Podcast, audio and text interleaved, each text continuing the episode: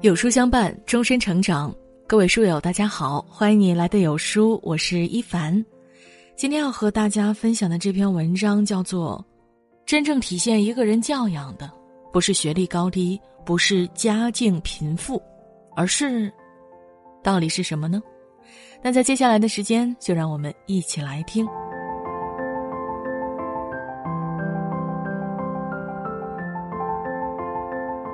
荀子曰：“仁义礼善之于人也，辟之若货财粟米之于家也。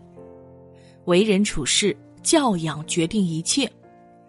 有人一介白身，却身怀悲悯；有人光鲜亮丽，却净做些令人不齿之事。真正体现一个人教养的，不在于学历，不在于贫富，而在于尊重。”对不幸的尊重，对劳动的尊重，对生命平等的尊重，对不同人生的尊重。尊重不幸，不消费别人的痛苦。知乎上看到这样一则真实的故事：有一位十八年前因公负伤的警察，他出事的时候才二十一岁，因为追捕疑犯时遭遇车祸成了植物人。警察的父母这十八年来一直在细心照料着醒不来的儿子。从家财万贯到一贫如洗，始终没有放弃。直到前几年的秋天，这个家庭的事迹被立为宣传典型，所有地方媒体开始一窝蜂的报道他。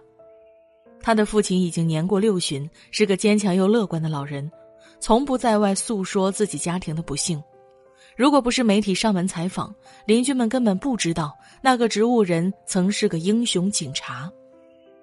为了突出这个警察家庭的励志与感人，记者们围成了一圈一个个把麦克风和镜头对准了年迈的老人，追问着出事那天的细节。你一定很痛苦吧？一个记者问，语气淡漠却又潜藏着兴奋。中年丧子怎会不痛苦？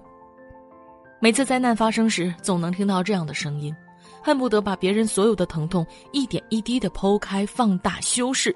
然后告诉围观的人：“看，这个人好惨，这个家庭好痛苦，这个故事好感人。”围观者听了看了，有些人沉默以示尊重，有些人站在道德的制高点评头论足，甚至会对没有表现出痛苦的受害人施以人身攻击。类似的事件，每隔一段时间就在发生。或许旁人再大的不幸，于你来说都不过是小不幸。可风水轮流转，若有一天你遭遇同样的不幸，在他人眼里也自然无足轻重。尼桑曾说：“如果我们学会使自己更加愉快，那么我们最好不要给别人制造痛苦，不要有折磨别人的念头。”做人最基本的教养是尊重每一个在苦难中活着的人，不把自己的利益与愉悦凌驾于别人的伤口之上，不消费别人的痛苦。不漠视别人的忍让，哪怕做不到善良，也请牢牢闭嘴。尊重劳动，不无视他人的辛苦。前不久啊，袁姗姗因为在一档综艺节目中口无遮拦，惹了众怒。本来几位明星嘉宾在文物修复大师的带领下了解文物修复，这也是好事，宣扬传统文化，科普文物知识。大家都在小心翼翼的观察文物。袁姗姗突然用三只手指拎起了一件文物，而在这之前，文物修复大师已经提醒过，拿器物的顶和底要托着。其他几位明星看他大大咧咧拿着文物的样子，纷纷提醒他小心点别摔坏了，别掐它，它会断掉。袁姗姗想也没想，直接指着文物修复大师说：“没事儿，他可以修复。”语不惊人死不休。有网友说，他这是拿无知当幽默。如果不清楚文物的价值，不了解文物修复工作的艰难，可以选择和其他嘉宾一样，多看多听，少说话，少动手。这不仅仅是无知、情商低，更是无素质、无教养，连对文物修复工作者最基本的尊重都做不到。轻飘飘的一句话背后，是多少人、多少时间的心血。如果角色兑换。你是那个被人轻贱劳动成果的人，又会是什么模样？生活中总有些人凭借自己浅薄的认知行走社会，心里揣着自大，行为带着轻浮，被人戳中了痛处会跳脚，但自己却无法做到换位思考。有人边吃烧烤边扔垃圾，明明垃圾桶就在不远处，路人提醒他，他却说这是清洁工的工作。有人在餐馆对着服务员呼来喝去，临走时桌上地上一片狼藉。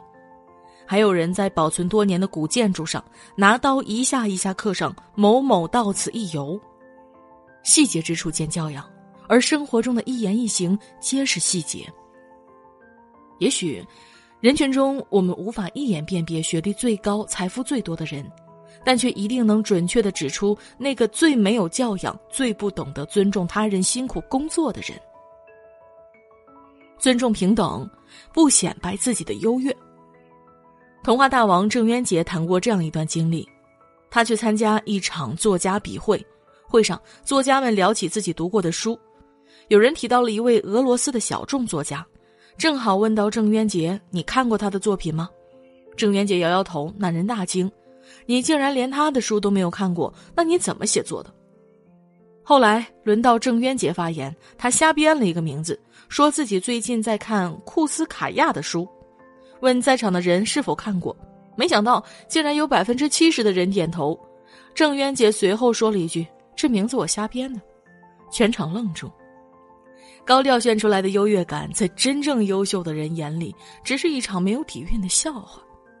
正如卢梭所说：“无知的人总以为他所知道的事情很重要，应该见人就讲。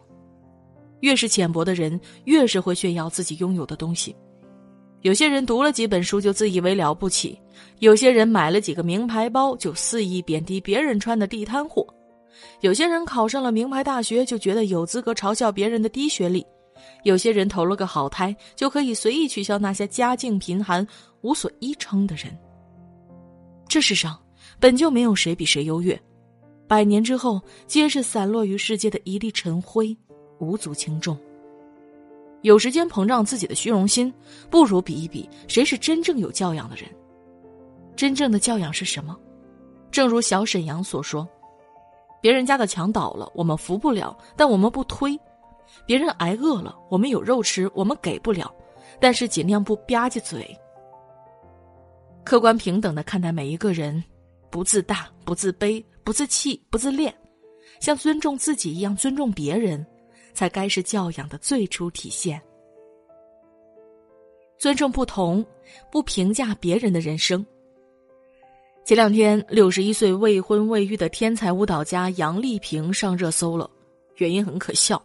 有人在她的抖音下评论：“一个女人最大的失败是没有儿女，再美再优秀都逃不过岁月的摧残。”更可笑的是，有一万多人为这条评论点了赞。什么时候女人的价值是以有无儿女为衡量标准的？又是什么时候开始，评价他人的人生变得如此稀松平常？已婚已育的认为人的一生要有孩子才完整，未婚未育经济独立的认为只要自己活得开心有价值，何必要被婚姻所绑架？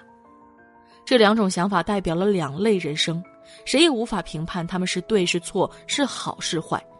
正如完美人生没有明确的定义，成功的标准也不止一种。毛姆曾在自己的书中写道：“做自己最想做的事，生活在自己喜爱的环境里，淡泊宁静，与世无争，这难道是糟蹋自己吗？与此相反，做一个著名的外科医生，年薪一万镑，娶一位美丽的妻子，就是成功吗？我想，这一切都取决于一个人如何看待生活的意义。”取决于他认为对社会应尽什么义务，对自己有什么要求。人生的价值本该由自己来判断，何时也轮不到一个外人来说教指责。自己活得充实有意义，那这一生就是成功的。别局限于自我的认知，你以为的优秀，并不是所有人眼里的优秀。尊重人与人之间的不同，观念与观念之间的差别，才是一个社会人最应该具备的教养。著名旅行作家凯鲁亚克说：“教养是一种不用说出来的美好。和有教养的人相处如沐春风，和无教养的人相处如坐针毡。人活一世，林林总总皆是修炼，不断的经历，不断的成长，不断的更新。唯愿你懂得尊重不幸，不消费他人的痛苦；尊重劳动，不无视他人的辛苦；尊重平等，不显摆自己的优越；尊重不同，不评价他人的人生，活成理想中有教养的自我。